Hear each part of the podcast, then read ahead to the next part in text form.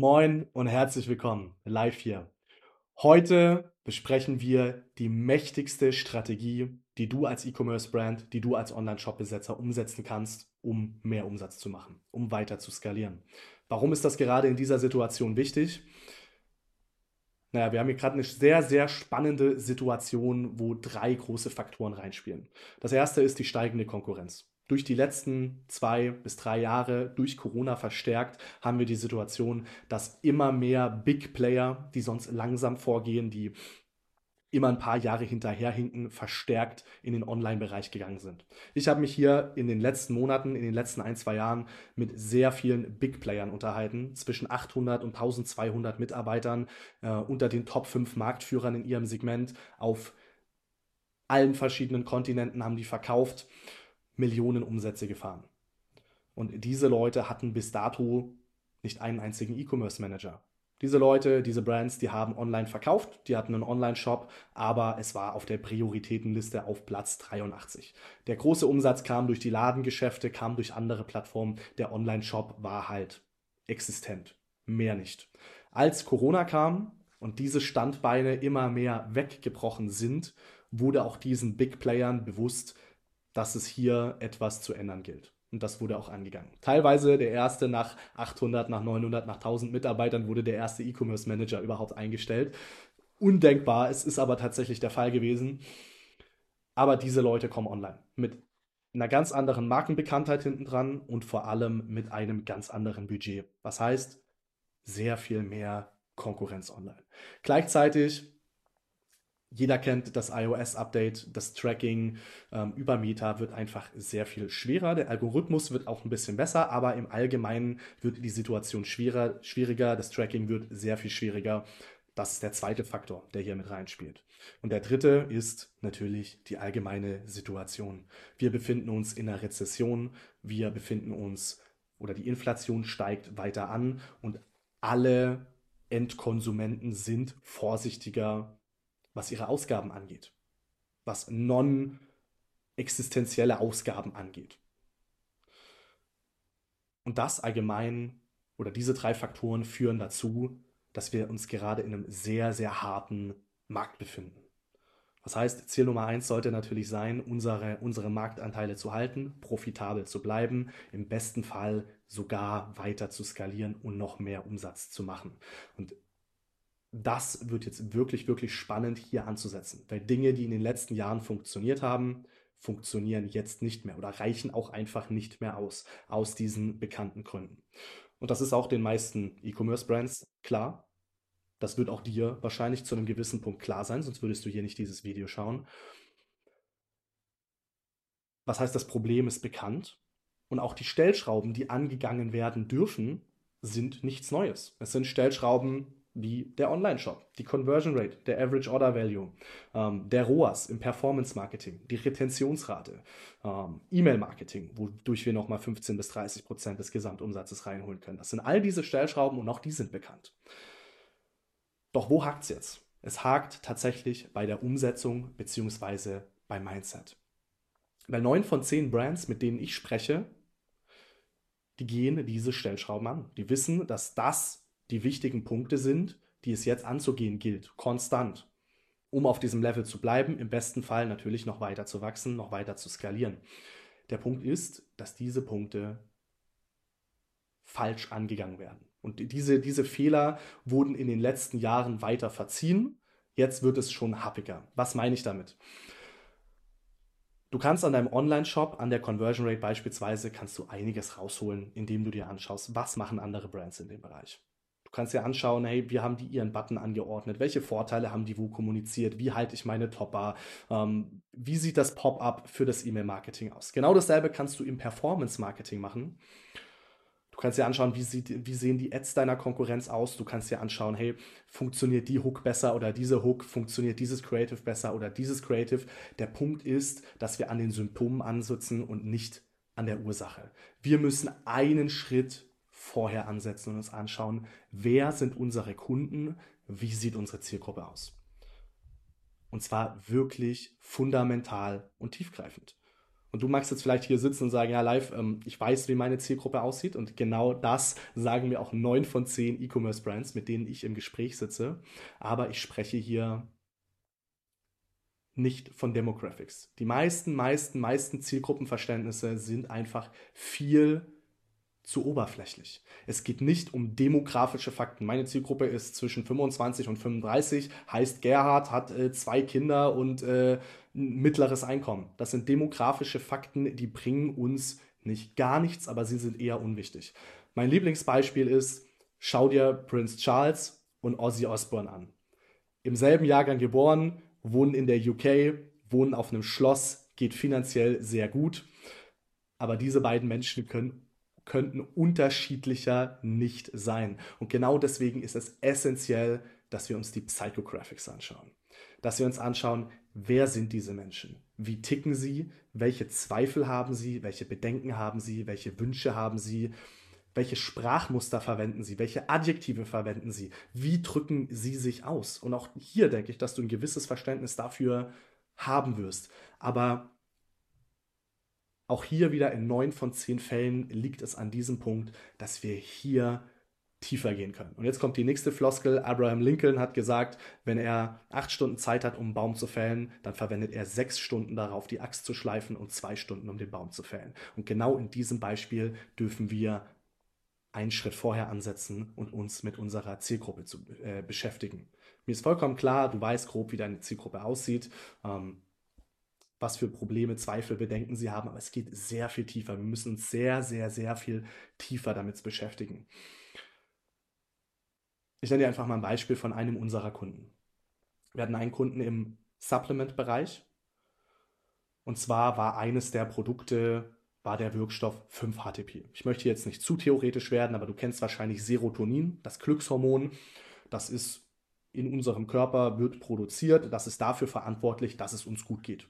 Das ist einer der, eins der Hormone, die Glücksgefühle auslösen. Wenn du das nicht hast, dein Leben kann so gut sein, wie es irgendwie sein kann, du fühlst dich nicht glücklich. So. Und 5-HTP ist der Baustoff, der Baustein, den dein Körper braucht, der forscht, die Substanz, die dein Körper braucht, um dieses Molekül herzustellen. Und das kannst du supplementieren. Es wird aus einer, äh, aus einer Kaffeebohne gewonnen und ähm, wenn du diesen Baustein nicht hast, kann dein Körper dieses Hormon nicht herstellen und dir geht es nicht gut. So, du merkst schon, diese Thematik ist relativ kompliziert. Was heißt, das in einer Ad runterzubrechen, auf einer Landingpage, im Online-Shop, das Kunden zu verkaufen, ist relativ schwierig. Und auch hier kannten wir die Probleme unserer Kunden. Wir kannten die Zweifel und die Bedenken. Die sind natürlich im Supplement-Markt noch relativ hoch. Da ist äh, die Argwohn sehr, sehr groß. Wirkt das wirklich? Hat das Substanz? Ist das nicht irgendwie wieder so eine Wunderpille? Ähm, wir kannten die Zweifel und Bedenken und wir kannten auch die Wirkung bzw. die Lösung, die wir dem Kunden geboten haben. Und das Problem ist, auch hier waren wir an erster Stelle nicht tief genug. Also sind wir einen Schritt zurückgegangen, haben uns die Zielgruppe angeschaut, wir haben mit den Leuten gesprochen, wir haben Umfragen geschalten, wir haben uns Rezensionen angeschaut, wir haben auf so vielen unterschiedlichen Kanälen sind wir so tief reingegangen. Weil das ist nämlich das Wichtige. Wir dürfen nicht nur verstehen, dass der Kunde unser Produkt braucht und ein Problem hat, sondern wir dürfen tiefer gehen kaufst nicht die Bohrmaschine, sondern das Loch in der Wand. Du kaufst nicht das Loch in der Wand, sondern das Bild, was du daran aufhängen kannst. Du kaufst nicht das Bild an der Wand, was du da aufhängen kannst, sondern du kaufst das Gefühl, das du hast, wenn du mit deiner Familie auf dem Sofa im Wohnzimmer sitzt und dieses Bild betrachtest. Und diese konkrete Situation, diesen konkreten Zielzustand, den dürfen wir kennen, um die Bohrmaschine zu verkaufen. Und den, diesen Zielzustand dürfen wir auch so sprachlich, kommunikativ formulieren, wie es der Kunde tut. Weil sogar auf dieser Ebene waren wir mit diesem Produkt so weit, der Kunde war nicht erst seit gestern am Markt, die wussten, das sind die Probleme, das können wir mit, unserem, mit unseren verschiedenen Supplements bieten, diese Lösung. Aber wir haben nicht die Sprache unserer Zielgruppe gesprochen. Vielleicht kennst du auch den Turmbau zu Babel, wo verschiedene Leute eine unterschiedliche Sprache sprechen. Das Ding ist von vornherein zum Scheitern verurteilt. Selbst wenn du nicht nur die demografischen Facts kennst, sondern die psychografischen Facts deiner Zielgruppe kennst, die Zweifel, Bedenken, Wünsche und so weiter, musst du noch eine Ebene tiefer gehen und dir anschauen, wie kommuniziert dein Kunde. Wir haben zum Beispiel in diesem Beispiel das Produkt vermarktet, ähm, das Glücksspray, was auch immer. Wir haben das, äh, die Begrifflichkeit Glück auf jeden Fall verwendet, was auch naheliegend ist, weil Serotonin ist das Glückshormon.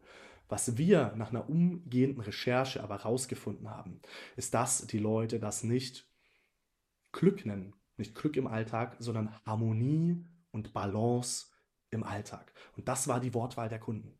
Obwohl nicht nur die demografischen Facts getroffen wurden, die psychografischen Facts, die Zweifel bis ins Detail ähm, kannten wir, die Bedenken, die Lösung, den Wunschzustand, aber wir haben die Wortwahl nicht richtig getroffen. Und das war ein kompletter Gamechanger, wo danach der ROAS und damit auch der Umsatz um über 60 Prozent gestiegen sind. Nur durch diesen einen Change in der Kommunikation. Dass wir diese Formulierung verwendet haben. Glück und Harmonie im Alltag, äh, Balance und Harmonie im Alltag, nicht Glück. Und das ist jetzt ein sehr einleuchtendes Beispiel, ein sehr klares Beispiel an dieser Stelle, aber es geht hier eben sehr viel tiefer. Und hier meine Frage an dich. Weißt du in erster Instanz, was die demografischen Facts zu deiner Zielgruppe sind? Da bin ich mir sehr, sehr sicher, dass du die kennst. Weißt du im zweiten Schritt, was Zweifel, Bedenken, Wünsche, Sorgen deiner Kunden sind? In dem Beispiel der Bohrmaschine, was ist das Bild an der Wand? Was sind Bedenken, die ich habe? Und noch eine Ebene tiefer, weißt du, wie dein Kunde kommuniziert? Kannst du die Sprache deiner Kunden sprechen? Weißt du, welche Formulierung er verwendet, wie er selbst spricht, welche Adjektive er selbst verwendet, welche Adjektive du verwenden darfst, um dein psychografisches Kundensegment abzuholen? Und welche Adjektive oder Wörter absolute Conversion-Killer sind, wo deine Kunden diese Wörter, diese Sätze hören und direkt Reiß ausnehmen. Ich kann ja auch hier noch ein Beispiel, bevor wir dieses Thema abschließen, von unserer Fashion Brand Hotline nennen. Du kennst vielleicht einen der psychologischen Trigger, der in Online-Shops oft kommuniziert wird, zum Beispiel über 20.000 zufriedene Kunden. Es wird oft in der Topper genannt, auf der Startseite, auf der Produktseite, wo auch immer. Ist ein super Trigger, um Autorität und damit Vertrauen aufzubauen. Wir sind mit unserer Fashion Brand sehr im exklusiven Bereich. Sehr, es ist eher Eventmode. Das ziehst du nicht überall hin an. Wir sind in diesem Bereich, in diesem Premium-Bereich einfach drin. Und unsere Kunden möchten explizit nicht, dass 20.000, verzeih mir die Wortwahl, Hampel mit denselben Sachen rumlaufen wie sie auch. Was heißt, wenn wir diesen psychologischen Trigger verwenden würden, dann wäre der bei uns komplett kontraproduktiv und die Leute würden nach zwei Sekunden den Online-Shop wieder verlassen. Womit wir arbeiten, ähm, sind Influencer, Brand Ambassador, ähm, Celebrities beispielsweise zu zeigen in diesen Klamotten, aber auf jeden Fall nicht mit diesem Social Proof Trigger über 20.000 zufriedene Kunden, sondern unsere Kunden sind einzigartig, unsere Mode ist einzigartig und das kommunizieren wir. Ein Beispiel. Und genau deswegen ist es fatal, in anderen Online-Shops zu kopieren, andere Ads zu kopieren, einfach nur irgendwelche ähm, Trigger zu übernehmen, zu implementieren, im Performance-Marketing auszutesten, sondern du darfst dich wirklich tiefgehend mit deiner Zielgruppe beschäftigen, noch sehr viel tiefer gehen, als was du denkst, was nötig oder ausreichend ist. Und das wird ein riesiger, riesiger, riesiger Hebel sein, für deine Skalierung, für dein zukünftiges Wachstum. Und zwar in allen möglichen Bereichen. Sei es im Performance Marketing, sei es im Online-Shop, sei es im E-Mail-Marketing, sei es bei Retentionsstrategien, egal wo du in Kontakt mit deinen Kunden trittst, wenn du weißt, wie du mit deinem Kunden zu sprechen hast, wenn du diese fundamentalen Dinge verstehst und deinen Kunden besser kennst, als er sich selbst kennt, dann kannst du im Endeffekt eine Flaschenpost rausschicken und es wird funktionieren. Einfach weil du weißt, wie du mit deinem Kunden zu sprechen hast. Wenn du dabei Unterstützung brauchst, melde dich einfach sehr gerne bei uns für ein Erstgespräch an und dann schauen wir uns da einfach mal gemeinsam an, was Sinn macht und wie man bei dir hier weiter vorgehen kann, um das maximale Ergebnis rauszuholen. Das war's von mir. Ich hoffe, du konntest hier was mitnehmen. Wir sehen uns. Mach's gut.